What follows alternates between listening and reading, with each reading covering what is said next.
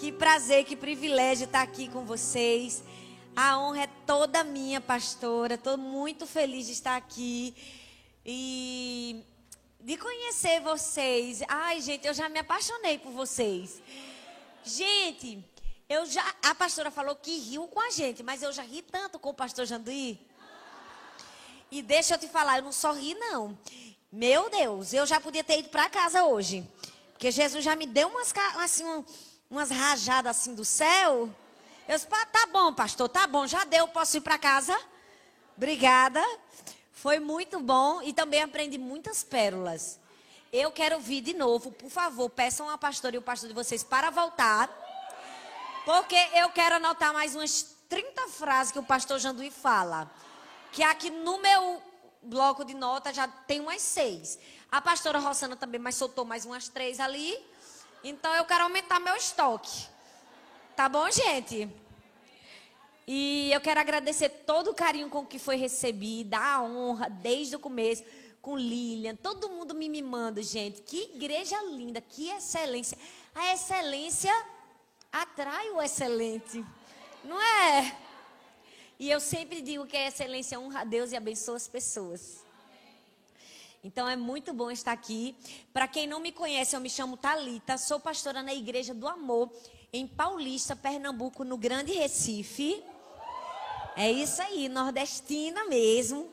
E sempre antes de ministrar, eu gosto de me apresentar, porque se você vai ouvir pelo menos um pouquinho de mim, você precisa saber pelo menos um pouquinho. Eu acredito que aquilo que me credibiliza é a minha casa, a minha família. Então, eu vou apresentar a vocês minha família. Eu vou pedir aí para o pessoal da, da mídia colocar foto da minha. Olha, gente, foi bom comigo, não foi? Não é lindo? Olha, esse é meu marido, Arthur. Sou casada com ele há 14 anos. Tenho duas princesas lindas. Gente, quem olha assim pensa que elas são tão quietinhas, Jesus. Olha que carinha de sorriso que pagou 30 pirulitos para dar. Esse sorriso assim, né? Você vê que é bem natural. Bem de, de nota de um real. Mas Sara e Laura, Sara tem seis anos, Laura tem quatro. E tem mais uma princesa aqui, Helena. Porque eu acho que Deus queria que eu fizesse as superpoderosas. Entendeu? Aí me deu três princesas e eu recebi com muita alegria. Glória a Deus por isso. E se você quiser conhecer um pouquinho do que Deus tem feito na nossa vida, botar essa foto aí que, mas tudo bem, gente. Das as nossas redes sociais. Aí, pronto. Essa é da nossa igreja, essa é a minha igreja lá em Paulista.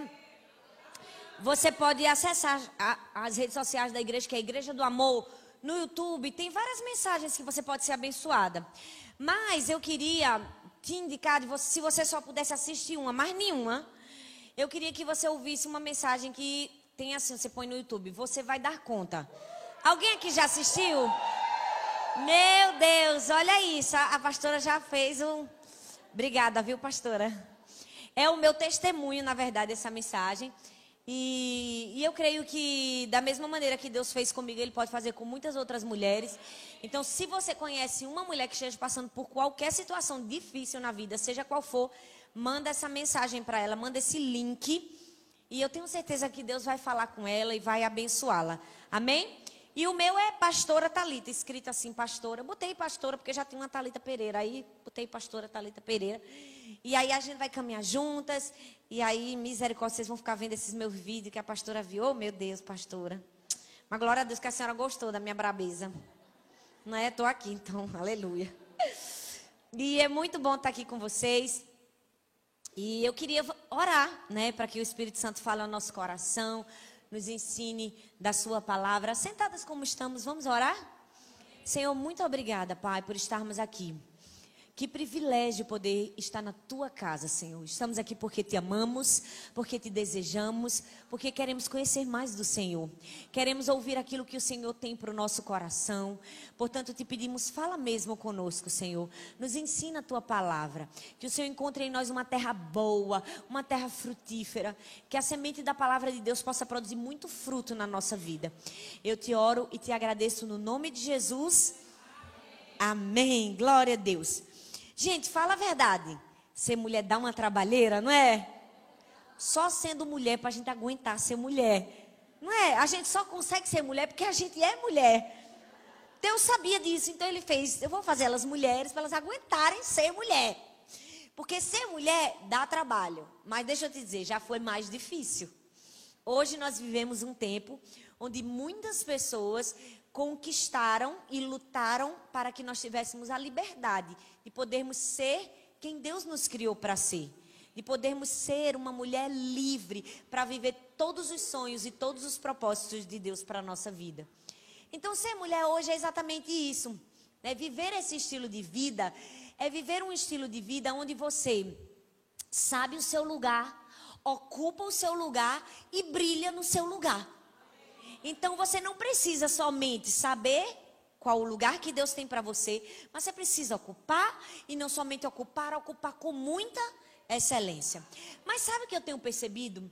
Jesus conquistou tanto por nós e nos empoderou tanto e às vezes nós não nos deixamos brilhar. Não nos deixamos viver o estilo de vida que ele tem para nós. E é isso que nós precisamos fazer. Nós precisamos realinhar nossa mente, o nosso coração e entender que Deus tem grandes sonhos e grandes propósitos para cada uma de nós mulheres.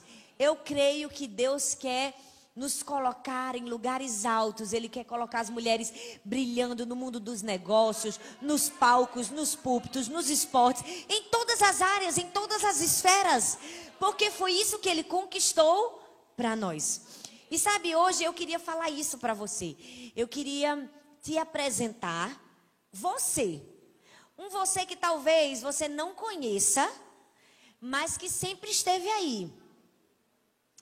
E essa palavra Deus colocou no meu coração, assim, com um vídeo que eu recebi com uma pastora. Eu recebi no WhatsApp. Todo mundo recebe vídeo, né, gente, no WhatsApp? A gente recebe todo dia um. E eu recebi um vídeo e Deus falou tanto comigo através desse vídeo que Deus me deu essa mensagem que eu queria compartilhar com vocês. Então, hoje, já que a gente está falando de lifestyle, de amor, de esperança e de fé, hoje eu quero falar sobre um estilo de vida de esperança de viver, esperançoso de viver. Amanhã eu quero compartilhar um pouco sobre amor e fé. Eu vou deixar para a pastora Rossana, porque vocês ninguém melhor do que eu venho para falar de fé. Então eu não vou me atrever, não é, gente? Conheço o meu lugar. Tá? Então eu vou falar de esperança e de amor. Vocês deixam? E deixa a pastora Eliane e a pastora Rossana fechar com fé. Tá bom? Mas também se elas quiserem falar de esperança e amor, com certeza elas vão falar muito e vai abençoar muito o teu coração. Eu queria que você abrisse a sua Bíblia no livro de 1 Timóteo, no capítulo 4, a partir do verso 14. 1 Timóteo 4, nós vamos ler o verso 14 e o verso 15. Lá na nossa igreja eu digo assim: se você abriu, diga amor. Posso fazer assim também? Se você abriu, diga amor. amor. Uau! Se você não abriu, diga misericórdia. Olha, Deus tem misericórdia sempre da gente. Vou te dar mais um minutinho.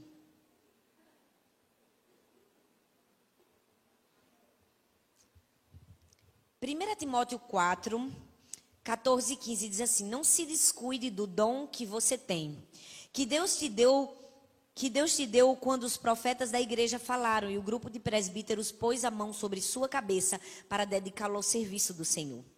Pratique essas coisas e se dedique a elas, a fim de que o seu progresso seja visto por todos. Amém? Então, antes de compartilhar um pouco sobre isso, eu queria que você assistisse esse vídeo que falou muito ao meu coração. Pode saltar aí, gente. É um show de talentos como The Voice e essa menininha vai se apresentar. Eu quero que você preste atenção. Eles começam a falar com ela. Mas perceba que ela está muito nervosa. Pergunta o nome dela, ela responde a idade. Eu quero que você perceba que ela fica monossilábica. Olha. Vê, ela só fala uma palavra. Ela está visivelmente nervosa. Listen, don't be nervous. I know this is a big stage and there's lots of people here. but you're Gente, eu não dei nada por essa bichinha maguinha. Não é? A gente olha pra ela e diz, meu Deus, coitadinha da bichinha. Nervosa, aperreada, tá na cara dela. Deus me perdoa, Jesus, mas quando eu comecei a ver, eu disse, será que vai sair alguma coisa daí?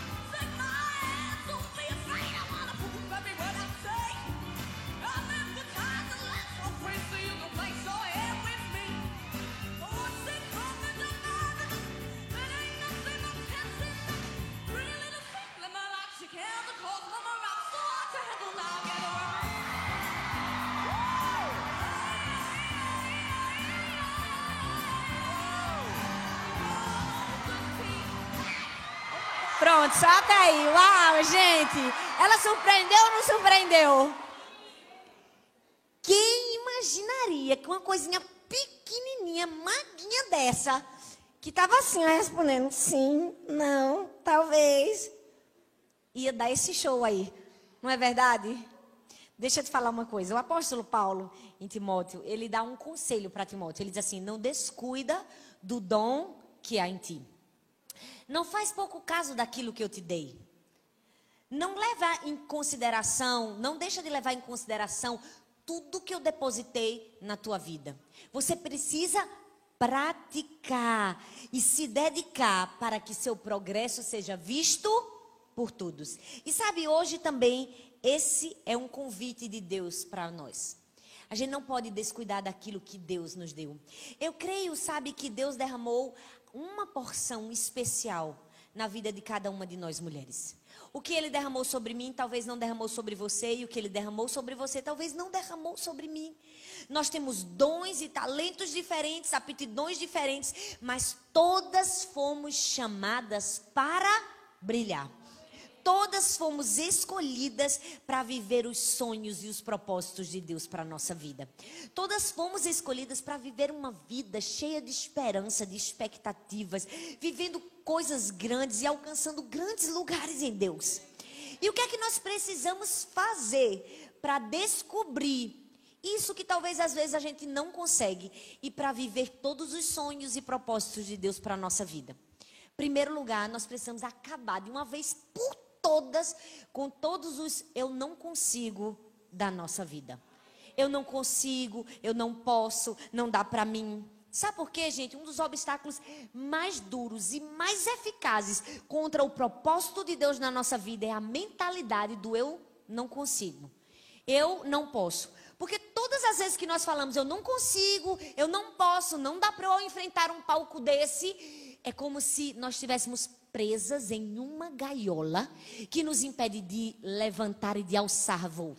É como uma grande águia, gente, majestosa, linda, feita para voar, presa numa gaiolinha apertada. Todas as vezes que a gente diz eu não consigo, nós estamos presas no propósito de Deus para a nossa vida. E deixa eu te dizer, infelizmente, mulher PHD em dizer eu não posso. É ou não é, gente? As mulheres estão sempre dizendo: ah, não consigo controlar meu temperamento, não consigo mais conviver com aquela irmã, não é? Não dá mais. Ah, não consigo criar meus filhos sozinha. Ah, eu não vou casar. Jesus está passando o tempo. Nós estamos sempre dizendo: eu não posso, eu não consigo. E deixa eu te dizer: Eu não sei se você percebeu, mas um fator muito importante nessa lista de eu não posso, eu não consigo, é que a mentalidade do eu não consigo foca no eu. Eu, eu, eu. Isso significa que ela desconsidera a ajuda dos outros e o que é pior, desconsidera a ajuda do próprio Deus. Todas as vezes que você abre a sua boca, que eu sei que esse não é o caso dessa igreja, porque é uma igreja de fé. Mas todas as vezes que sem querer você abre a sua boca e diz: Eu não posso, eu não consigo, você está desconsiderando a ajuda de qualquer pessoa e o que é mais importante, a ajuda do próprio Deus. Você está vivendo uma vida centrada em você mesmo. E deixa eu te dizer, nada disso é novo na Bíblia. Nada disso. Essa mentalidade do eu não posso, eu não consigo, já passou por grandes homens e grandes mulheres de Deus na Bíblia.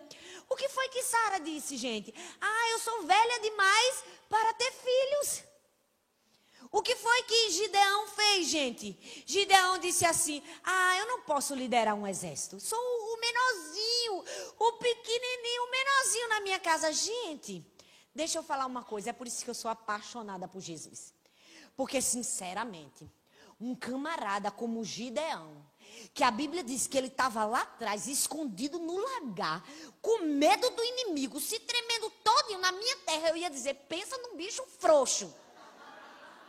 Aí Jesus chega para ele, manda o anjo e diz assim: Você é um homem de coragem, varão valoroso. Ah, não, gente, só Jesus mesmo para dizer que Gideão era corajoso, é ou não é? Porque Jesus encontra e percebe em nós não aquilo que nós somos, mas aquilo que nós podemos nos tornar. Deus sabe aquilo que a gente pode se tornar. Ele fez isso com Pedro, gente. Pensa num camarada mais instável da face da terra. Uma hora andando sobre as águas, outra hora afundando, morrendo. Uma hora querendo perdoar 70 vezes 7, outra hora metendo a faca na orelha do soldado. O cara estava, aí Jesus olha para ele e diz: Pedro, você é uma rocha? Não, Jesus só podia estar de brincadeira, gente. Aonde que era que Pedro era uma rocha? Fala a verdade. Tava mais que uma gelatina, tava ou não tava? Gente, tava ou não tava? Vocês me ajudam? Responde aí. Tava ou não tava? Mas sabe, Jesus consegue encontrar o ouro que existe na gente. Quando ninguém encontra o ouro que existe em nós, Jesus vai lá e acha. Ele vai lá e tira. Ele vai lá e arranca e coloca para fora. Essa mentalidade do eu não consigo é somente uma gaiola para nos prender e nos impedir de viver tudo que Deus tem para nós. O que foi que os discípulos disseram? Não tem como alimentar essa multidão. Por quê? Porque a gente só tem cinco pães e dois peixinhos. O que foi que Moisés disse? Não posso falar para o faraó, porque eu não vou conseguir convencer ele sozinho. Mas deixa eu te dizer, em todas essas situações, a mentalidade do eu não posso, eu não consigo, era apenas uma gaiola querendo prender o propósito e o destino profético que cada um desses homens e mulheres de Deus tinham. Gente, era verdade.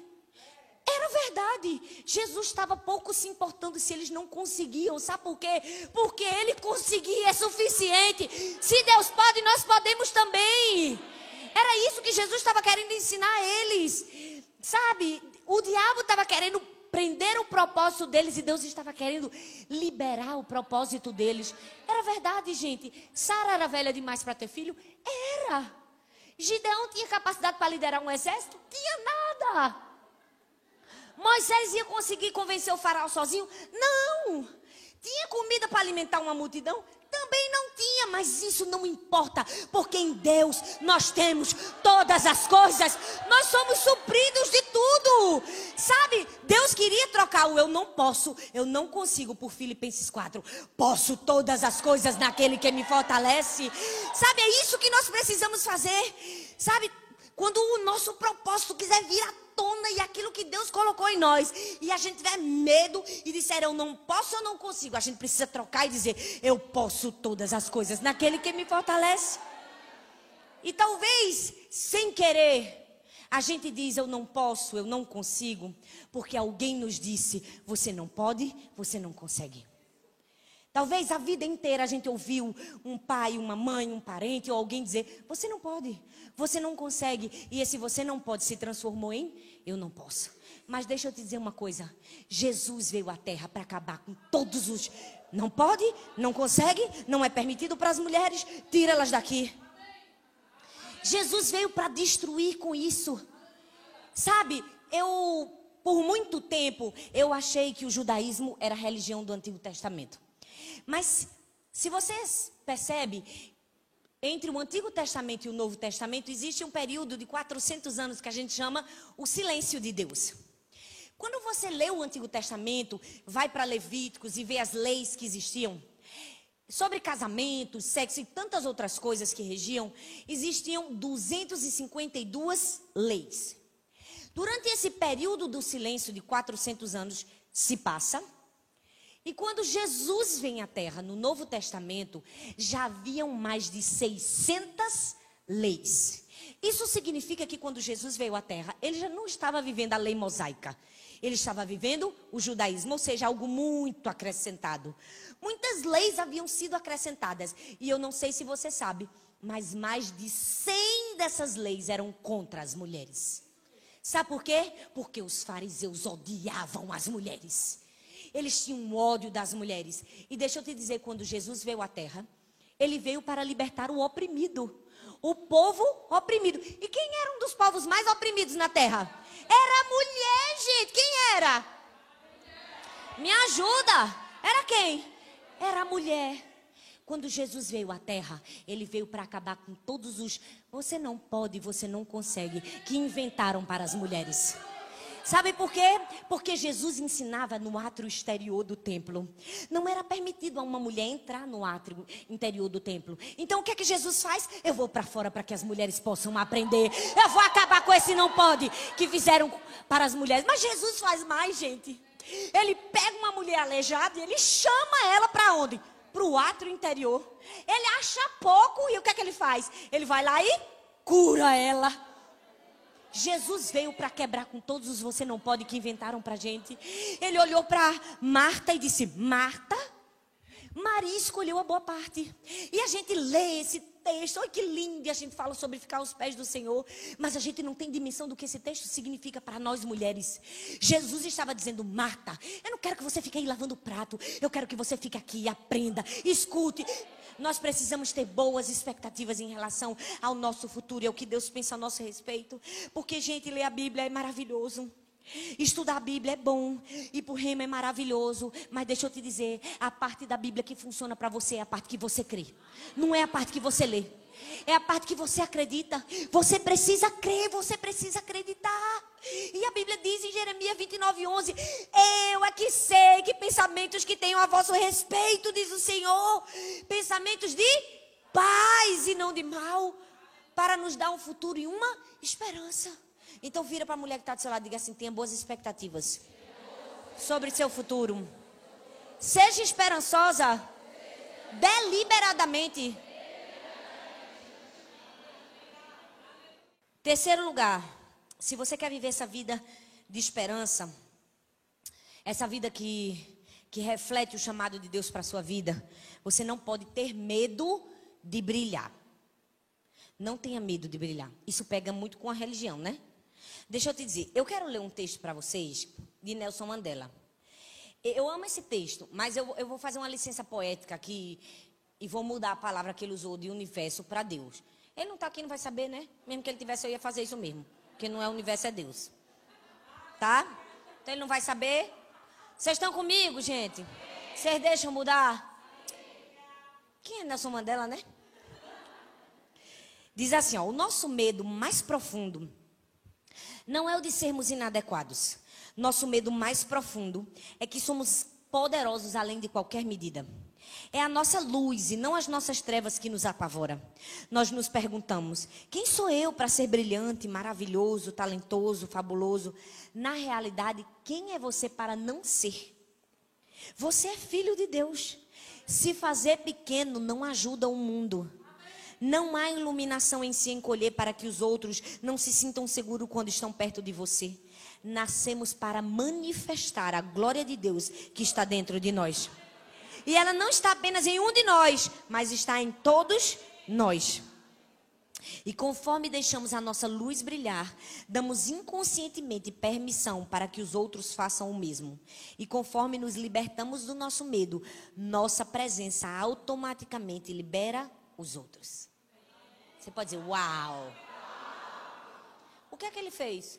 Nada mais do que fazer um resumo de Mateus 5, 14 ao 16. Que diz assim: Vocês são a luz do mundo. Não se pode esconder uma cidade construída sobre um monte. E também ninguém acende uma candeia e coloca debaixo de uma vasilha. Pelo contrário, coloca no lugar apropriado e assim ilumina todos que estão na casa.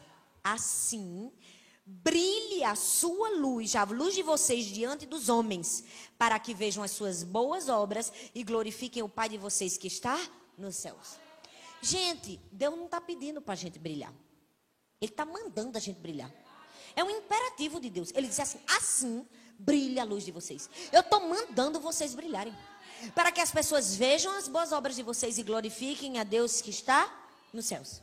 Uma das coisas mais importantes na vida de qualquer ser humano é a luz. Quando Deus quis criar o mundo, qual foi a primeira coisa que ele fez? A luz. Ele disse: e haja luz. Quando Deus quis tirar o homem das trevas do pecado, o que foi que ele fez? Enviou Jesus, que disse o quê? Eu sou a luz. Quem me segue não andará em trevas.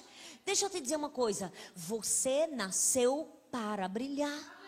Você nasceu para ser a luz. Você é um afugentador das trevas. Mas infelizmente, gente, tem gente que misericórdia.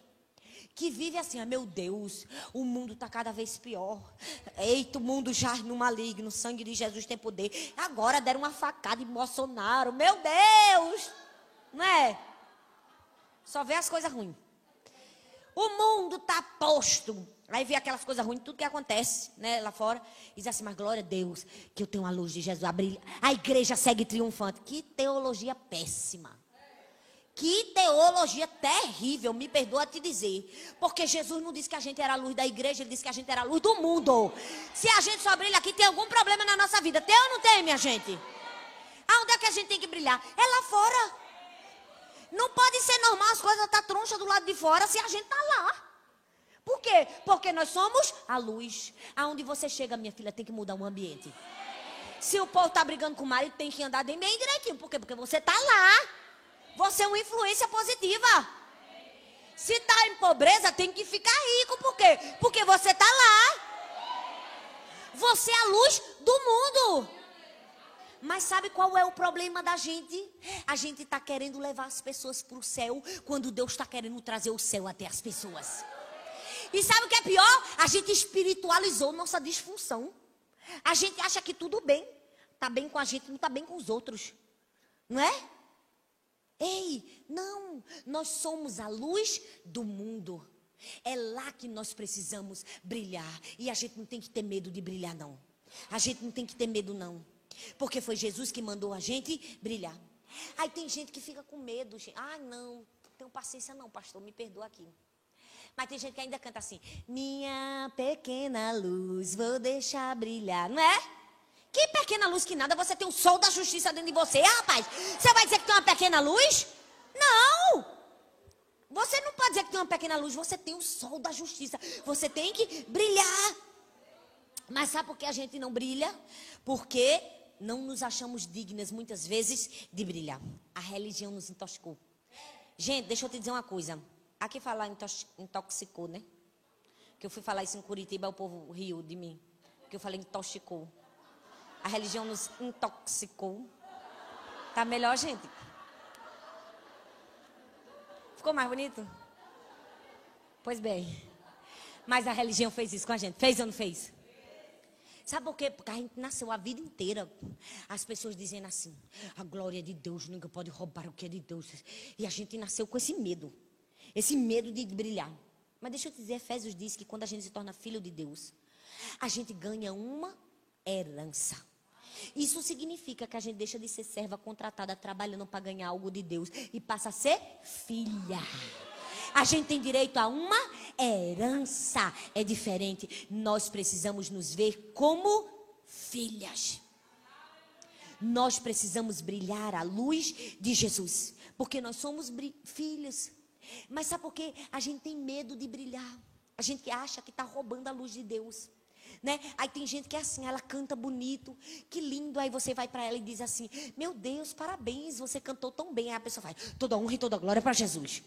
Você fica se sentindo mal. Você diz: Meu Deus, eu fiz alguma coisa errada. Estou roubando a glória de Deus. Não é?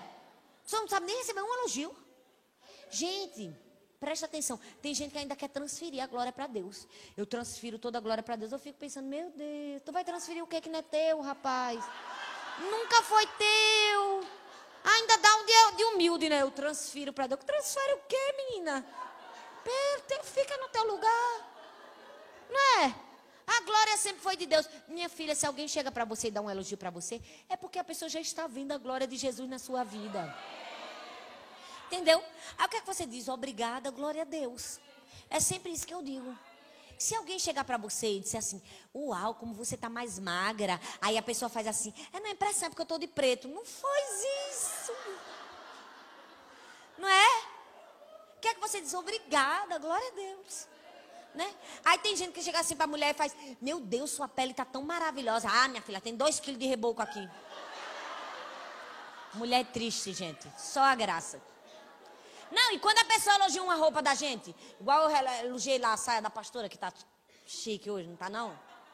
Aí tem gente que fala assim, comprei na liquidação. Eu, ah, não. Não te diminui não, filha, te valoriza. Gente, até o dólar se valoriza, por que a gente não se valoriza? Não é?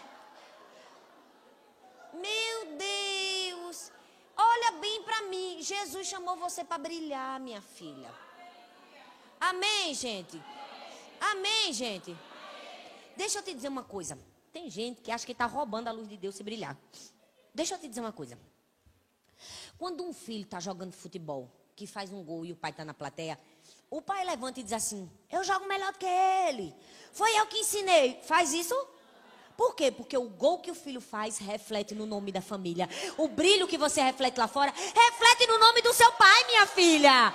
Se você brilha no mundo, você está honrando seu pai. Você não está tirando o brilho dele, não. Brilhe, brilhe com força. Amém? Amém, gente? Você precisa brilhar. Você não está roubando nada de Deus, não. Você, quando você entende que você é filha, você pode brilhar. Você tem direitos. Por quê? Porque você passa a ser da realeza. Não é? Você sabia que você é da realeza? Somos da realeza. Somos filhos do rei. Gente, uma princesa. Ela sabe que nasceu para brilhar na terra. Sabe ou não sabe? Ela já bota logo uma coroa na cabeça. Não é? Por quê? Porque ela sabe que nasceu para brilhar. Gente, aquela princesa Kate Middleton, a mulher do príncipe William. Ela já sabe que ela tem que brilhar. Sabe ou não sabe? Gente, ela desce do avião com a família. Eu fico olhando assim, não é normal. Desce ela, o marido, as duas crianças, todo mundo de azul claro. Todo mundo combinando. Não é? Ela vai descendo, você diz, ela não veio sentada no avião, ela veio em pé, porque não tem uma maçã na roupa. Não tem uma viga aqui. Tem, gente? Se ela não veio em pé, alguém passou a roupa dela em pé. Passou ou não passou? Passou. Que a roupa dela vem impecável. Ela desce plena. E não é só ela, as crianças também. Aqueles toquinhos de gente já desce do avião dando tchau. Gente, eu fico imaginando se fosse eu e minhas filhas, depois de horas de voos, era uma agarrada nessa perna, a outra, eu quero ir no banheiro, eu quero beber água. É ou não é? Por que ela já desce daquele jeito? Porque ela sabe que ela é uma princesa. Olha bem aqui para mim, filha. Você é uma? Você nasceu para? Então, filha, já como? Sabe qual é o problema? A gente sabe que a princesinha às vezes termina agindo como escrava. É ou não é? Vira para a irmãzinha que está do seu lado e diga, para de agir como escrava. Mulher, tu é da realeza. Amém?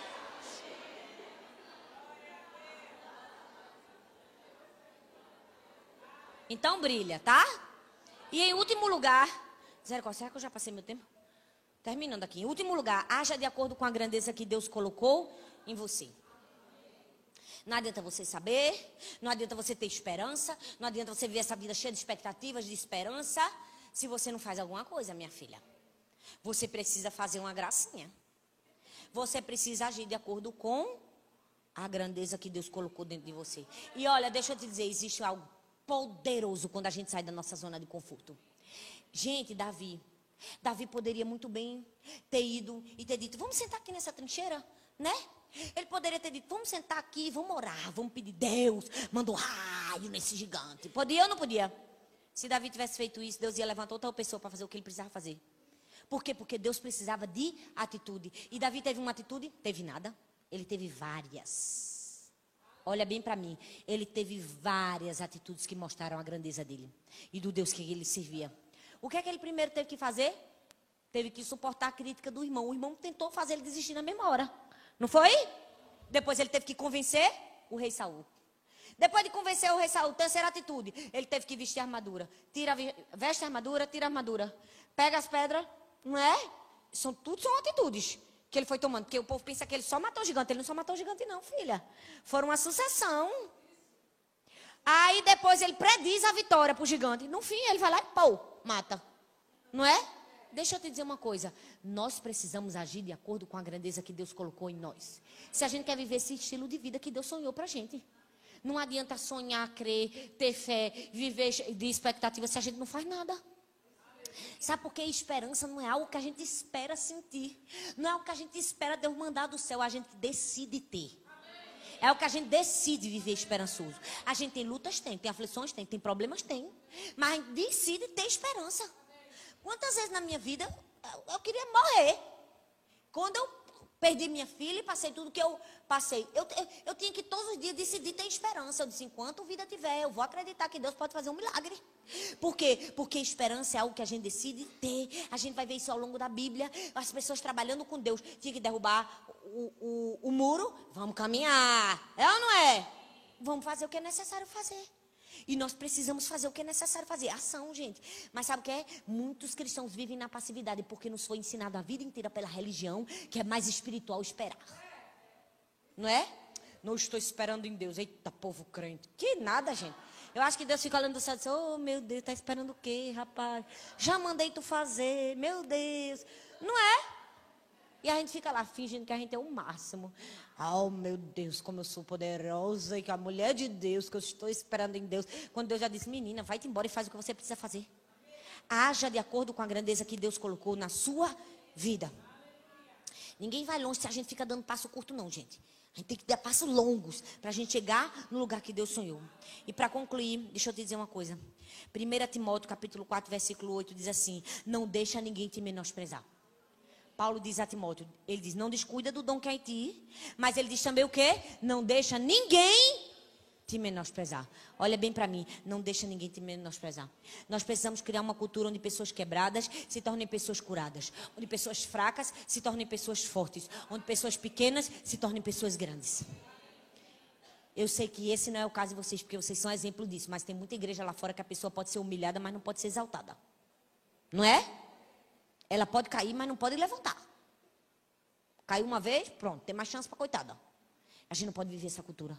Nós precisamos aprender a viver uma cultura de acreditar nas pessoas, de ter esperança nas pessoas, de viver esse estilo de vida, gente, de encontrar o ouro, de achar. Gente, minhas filhas, elas são uma graça, duas pirralhas. Pensa. Elas podem ter problema com tudo, mas não tem problema de autoestima, não. Porque na minha casa tem palavra de encorajamento, de vida, de fé, de esperança. Esse é o estilo de vida da minha casa. Tem que ter esperança. Para viver dentro de casa, tem que acreditar. E é desse jeito que você precisa viver e ensinar seus filhos. Gente, eu ensino tanto minha filha, eu vou deixar elas no colégio. Eu digo, minha filha, você nasceu para ser grande. Nunca deixe ninguém dizer que você é pequena. Olha, você vai mudar sua geração. E eu falo tanto que ela fala, tá bom, mamãe, eu já sei de tanto que eu digo. Aí um dia eu peguei Sara e Laura. Sara tinha cinco, Laura tinha três. Laura estava na sala tentando vestir a roupa da boneca, uma blusa numa boneca, mas ela estava vestindo a, a blusa da boneca errada. E não estava conseguindo. Ela ficava dizendo: Ai meu Deus, eu não consigo, eu não consigo. Mas, gente, quando Sara viu ela dizendo isso, eu queria uma câmera para ter filmado. Ela olhou para Laura assim fez: Laura, nunca mais diga esta palavra dentro desta casa. Eu não aguentei, gente, eu não aguentei. Ela disse assim: Você não sabe que mamãe disse que a gente não pode dizer eu não consigo? Você consegue, Laura. Se você se esforçar, você vai conseguir. Bora! Tenta de novo. Gente, ela botou a mão nos quatro e fez assim: Eu só vou sair daqui quando você botar essa roupa. Gente, eu tive que ir pro meu quarto para rir.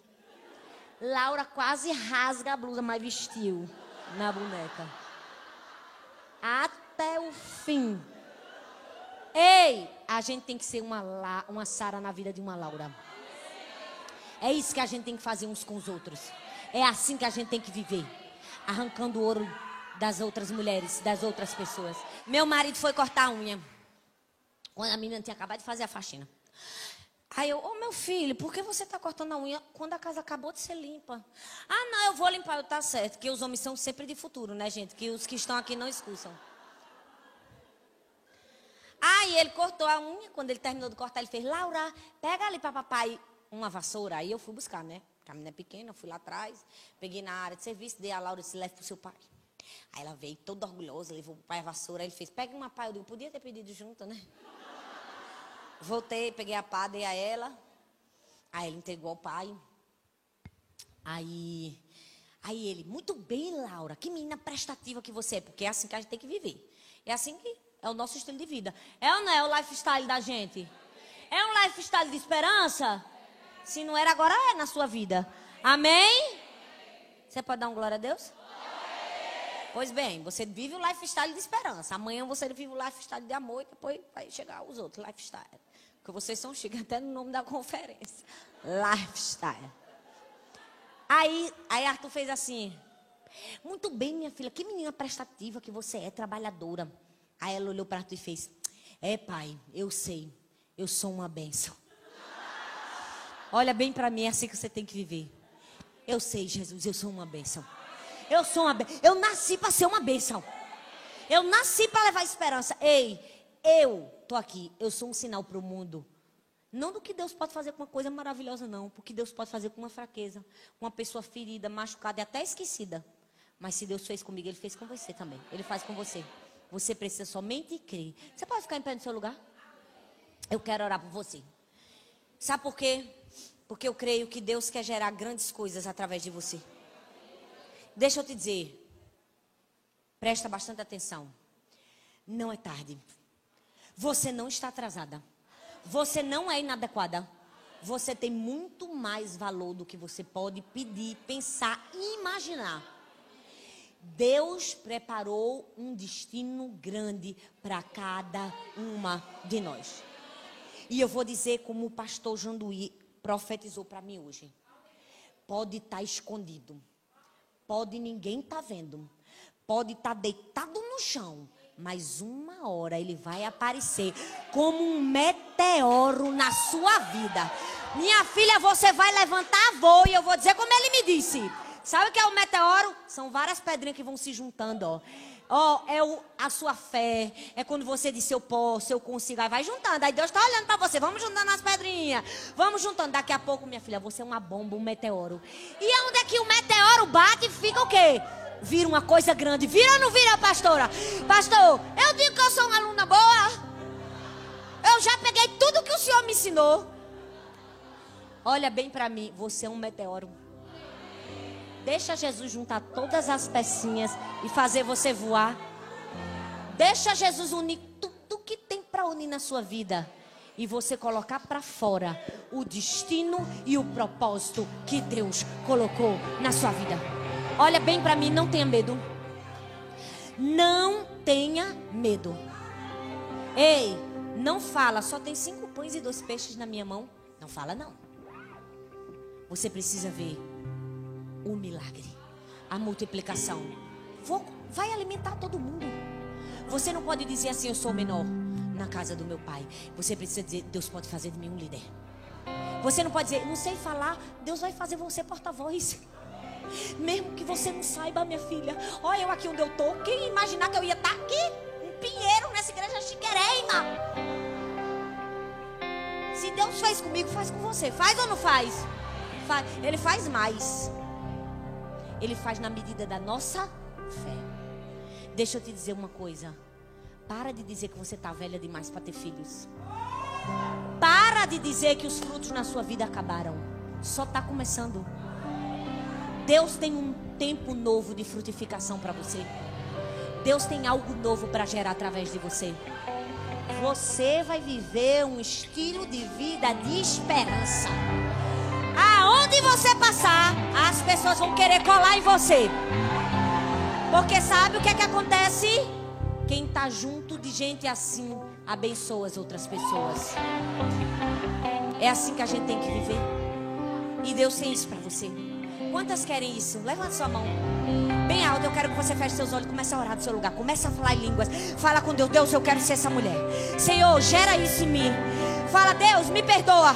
Todas as vezes que eu disse, eu sou pequena, eu sou menor, eu não consigo, não. Deus deu mais talento para minha irmã. Começa a dizer, Deus, me perdoa, Senhor. Me perdoa todas as vezes que eu digo, eu só tenho cinco pães e dois peixes. Todas as vezes que você diz, estou velha demais para ter filhos. Todas as vezes que você olhou para si mesmo e não, não se interessou por aquilo que Deus colocou. Começa a dizer, Deus me perdoa todas as vezes que eu descuidei, descuidei. Eu fiz pouco caso do que o Senhor me deu, do dom, do talento, dos propósitos que o Senhor colocou na minha vida. Mas nessa noite eu tomo uma atitude, eu tomo uma decisão, eu me comprometo que eu não vou descuidar do dom que há em mim. Eu vou viver os sonhos e os propósitos de Deus para minha vida. Eu não vou deixar ninguém me menosprezar. Eu não vou deixar ninguém me desvalorizar. Eu vou ser um homem e uma mulher segundo o coração de Deus. E eu vou viver conforme os princípios da palavra de Deus. Pai, nós estamos aqui nessa noite rendidas, Senhor. Somos tuas filhas, Deus. Não somos escravas. Temos direito a uma herança. E nós reivindicamos essa herança, Senhor. Como filhas tuas, nós queremos dizer, queremos viver a altura do Pai que temos. Queremos viver a altura da realeza que somos. Queremos viver o estilo de vida do céu. Queremos brilhar a luz de Jesus. E nós te agradecemos, Senhor, porque o Senhor nos escolheu. Sim, nós te agradecemos porque nós não merecíamos, Senhor. Nós não merecíamos. É verdade. Se o mundo olhasse para nós ia dizer, é velha demais. Se o mundo olhasse para nós ia dizer, não tem, não tem comida suficiente. Não tem talento suficiente para liderar. Se o mundo olhasse para nós ia dizer, não sabe falar. Mas o Senhor acreditou. O Senhor viu que ninguém viu. O Senhor investiu. E nós te agradecemos, Jesus. E nós te dizemos: nós vamos viver a altura da fé que o Senhor colocou em nós. Porque um dia nós vamos dizer, como o apóstolo Paulo: combati o bom combate, completei a carreira e guardei a fé.